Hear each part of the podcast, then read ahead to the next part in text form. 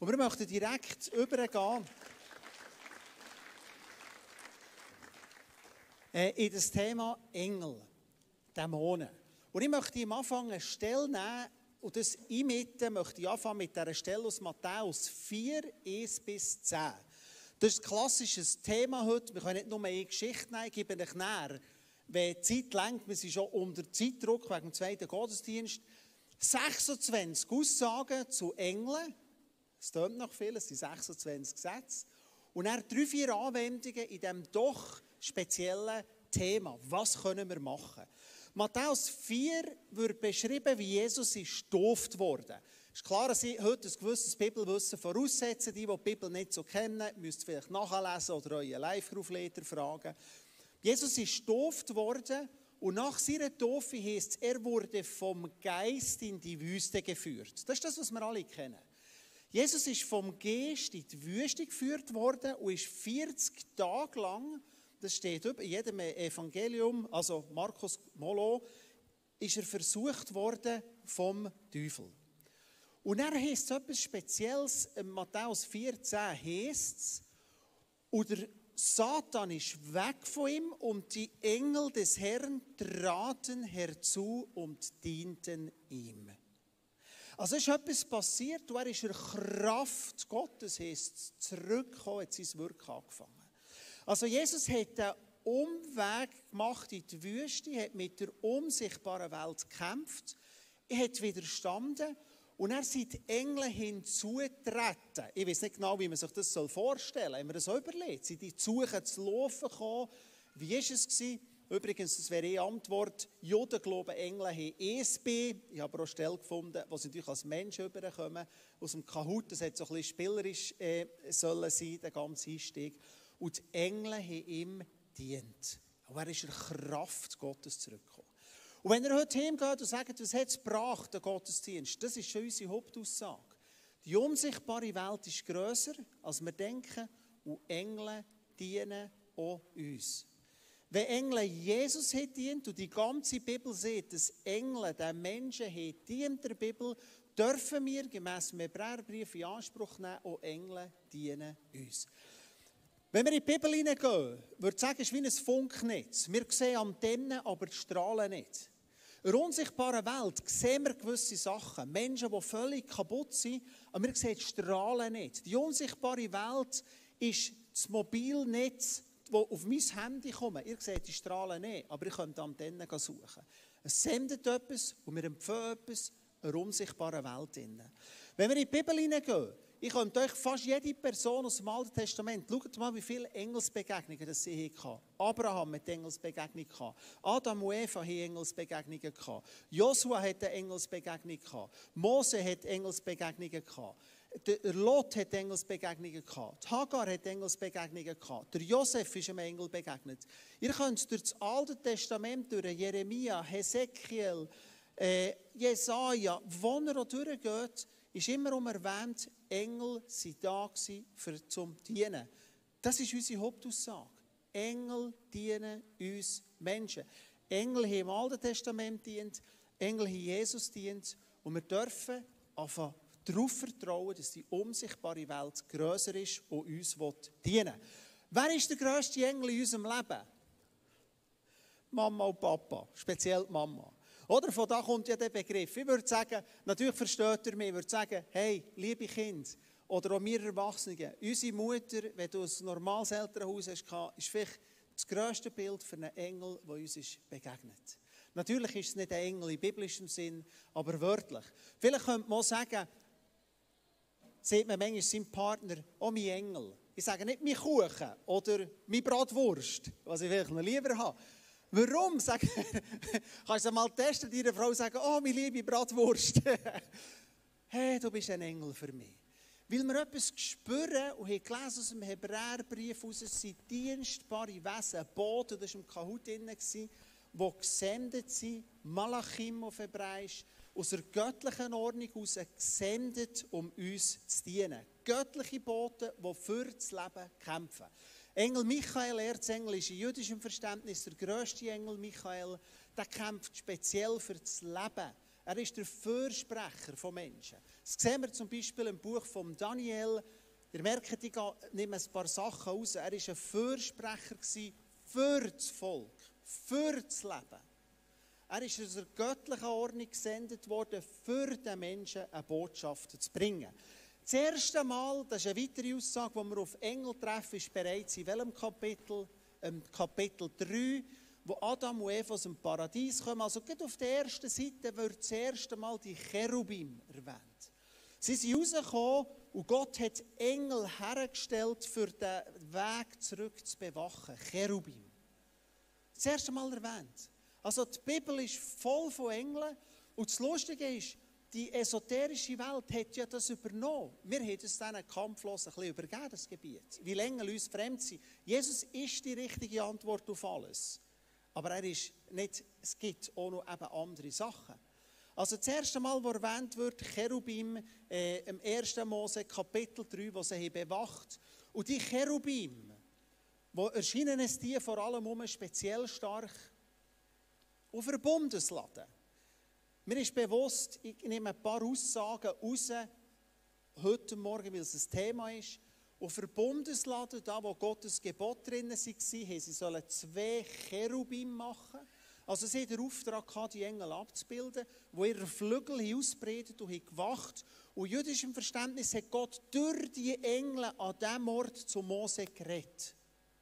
Und jetzt die beiden Cherubim haben etwas Spezielles gehabt, was ist in der Bibel erwähnt, das Kindergesicht.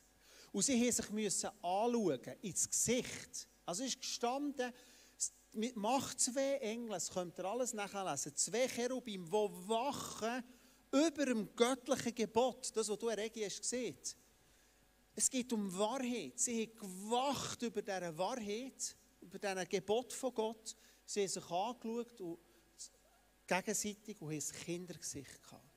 Weil Gott etwas sagen wollte, sagen, Kinder empfehlen einfach. Kinder sind herzig. Kinder sind spielerisch.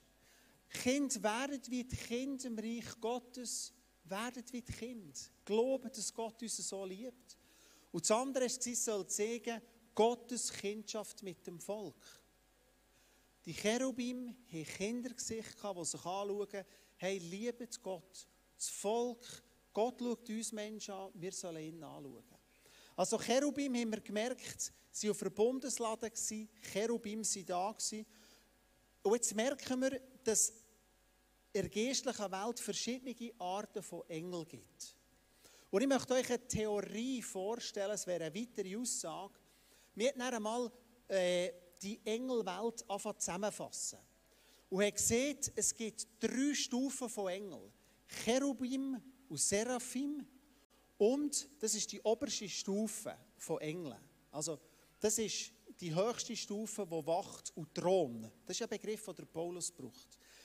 Wir haben dann gesehen, ich gebe euch das einfach mal als Theorie. Wir haben dann gesehen, es gibt eine zweite Stufe, das ist eine Theorie.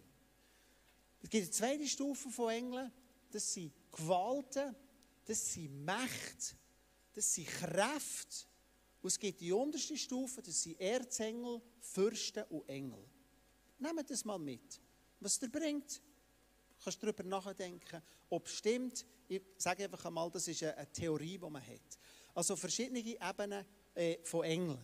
Der Paulus sagt, er ist ja selber entrückt worden in, in eine bestimmte Stufe im Himmel.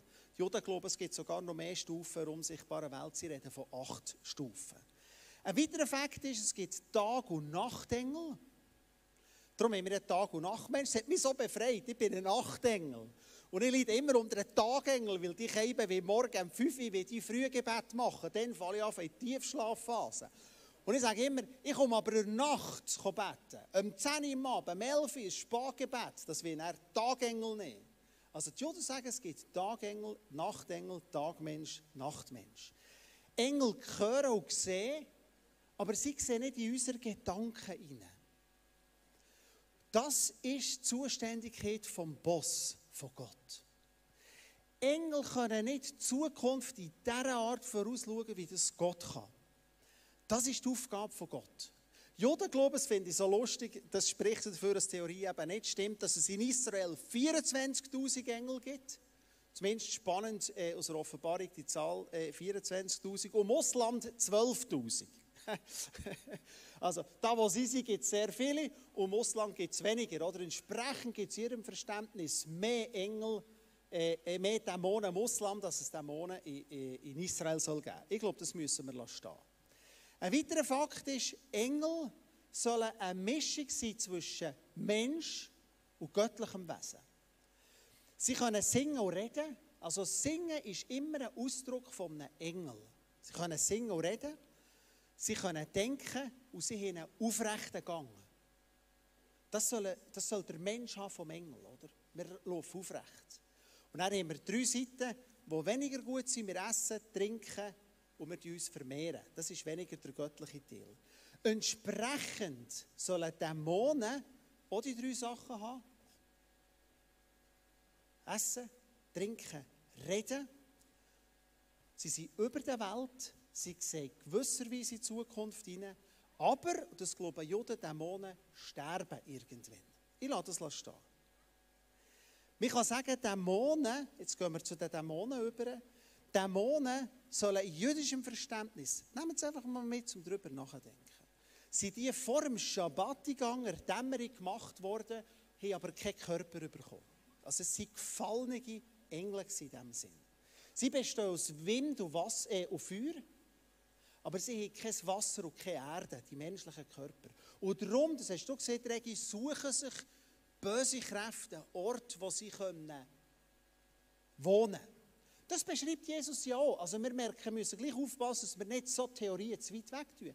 Jesus sagt ja, ein Dämon kann gehen, aber sie können stärker zurückkommen.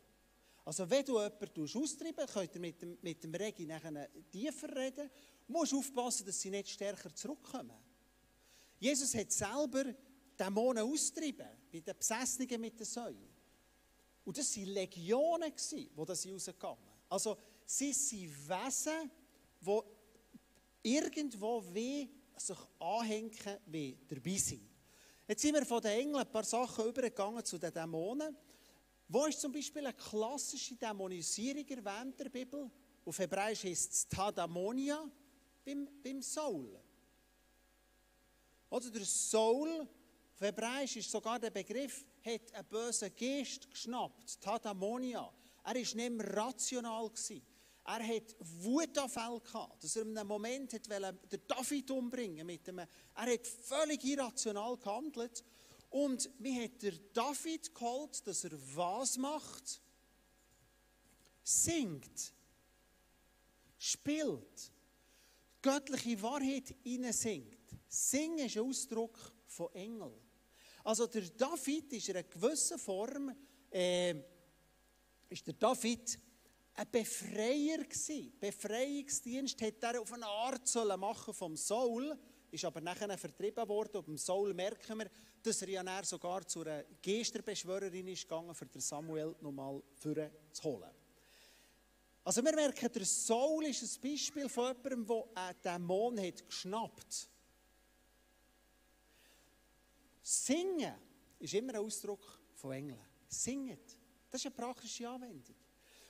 Menschen, die singen, sind ähnlich den Engelswesen. Jetzt ist die Frage, wie kann man denn merken, du hast es angesprochen, Regi, dass man einen Dämon hat geschnappt Wie kann man es merken?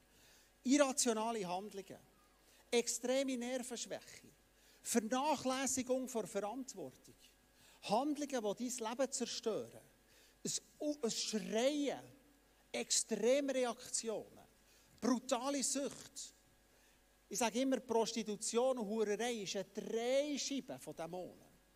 Und das ist das, was wir heute Morgen sagen. Menschen, die verkehren in Bordell, Prostitution, das ist eine Drehscheibe von dämonischen Kräften, die probieren, irgendwo anzukommen. Die probieren zu zerstören. Ganz ein lustiger Fakt habe ich herausgefunden.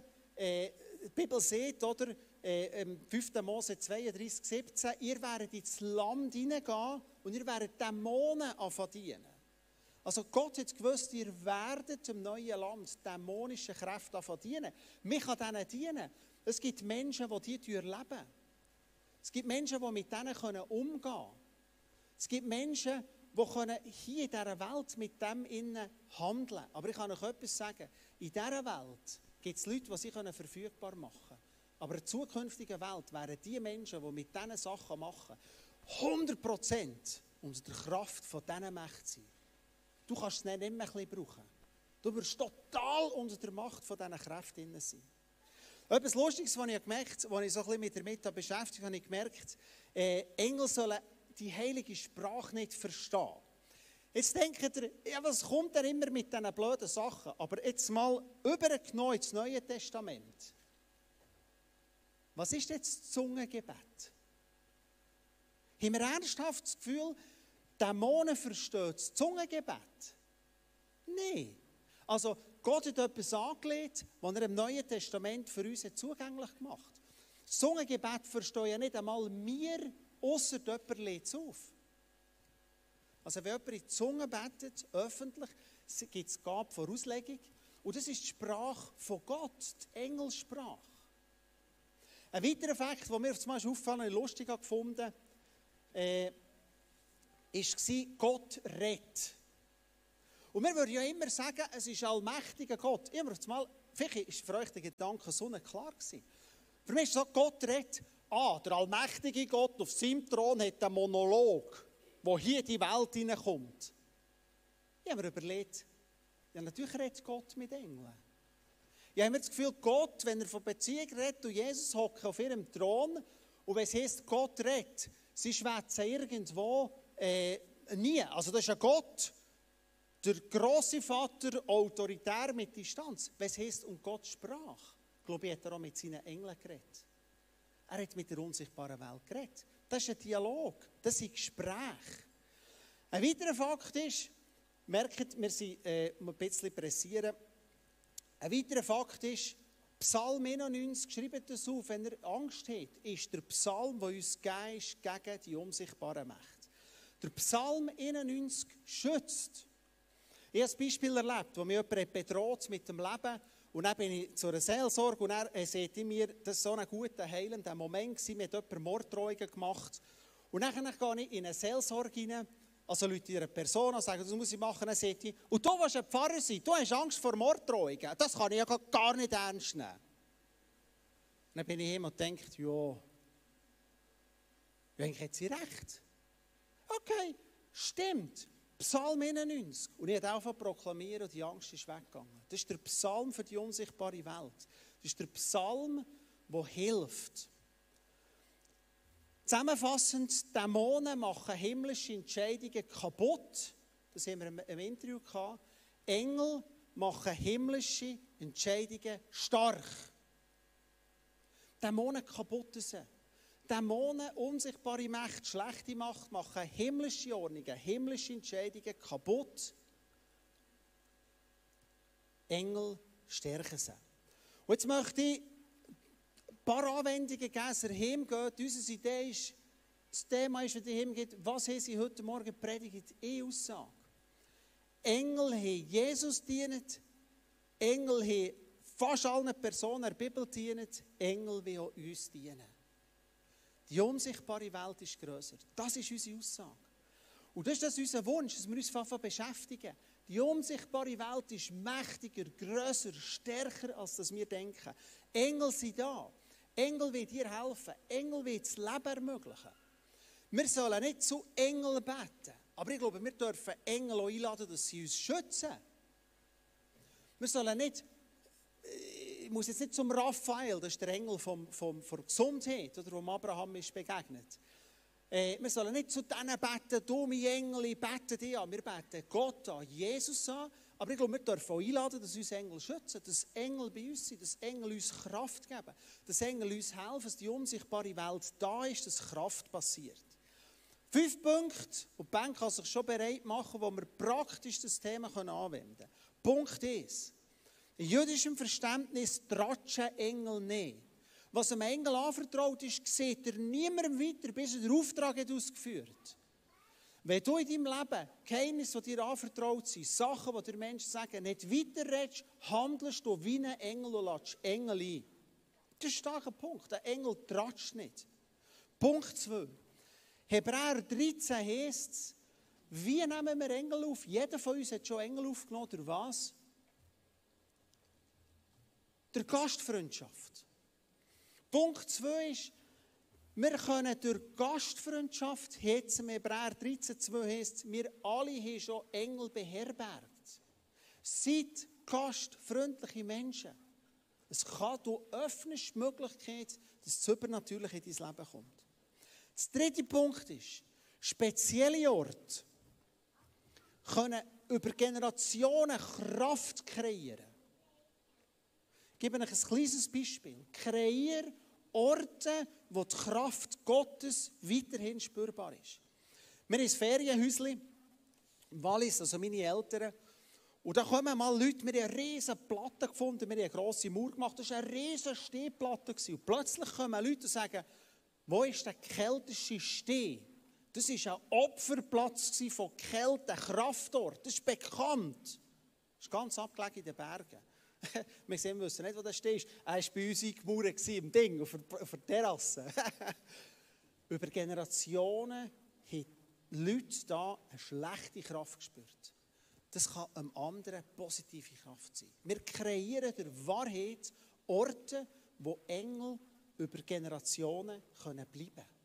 Wo man die Kraft Gottes erlebt. Der vierte Punkt zur Anwendung. Betet in die Zunge.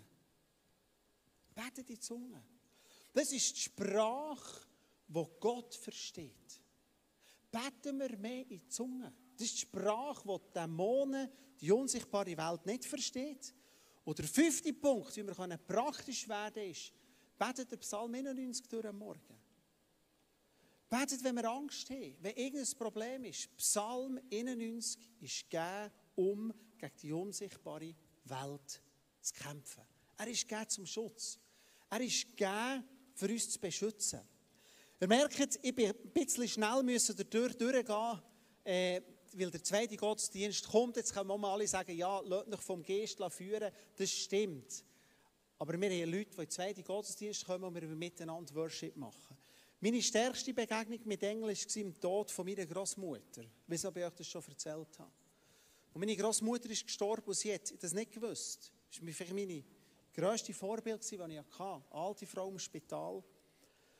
Und ich habe gemerkt, sie stirbt. Und ich habe immer gebetet, Herr, ich will dabei sein, wenn meine Großmutter stirbt. Das ist mein Wunsch.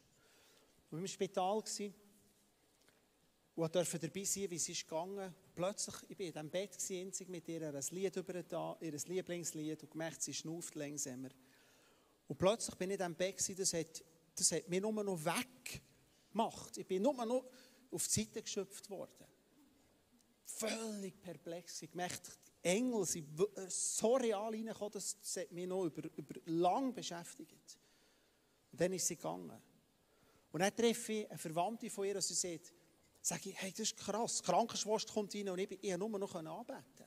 Ich bin nur noch am Boden geknallt. Die Krankenschwester, kannst du dir vorstellen, kommt rein, ich habe Tränen gehabt, betet. Es war so ein krasser Moment. Gewesen. Und bin aufgestanden und gesagt, oh, Entschuldigung. Ich, meine, ich, ich, ich habe mich blöd gefühlt. Ich dachte, ich hätte alle Freude, dass es etwas zu erben gibt. Oder? Die Kraft Gottes ist gekommen. Die Engel sind gekommen. Und ich gehe raus und treffe ihre Verwandte und sie sagt, hey, das war der grösste Wunsch von ihr. Sie hat immer gebetet. Und sie hat immer für andere gebetet. Fast nie für sich. Dass sie Angst hat, wenn gehen, dass sie betet, der Engel soll sich holen. Und Engel ist gekommen, ich war Zeuge von dem.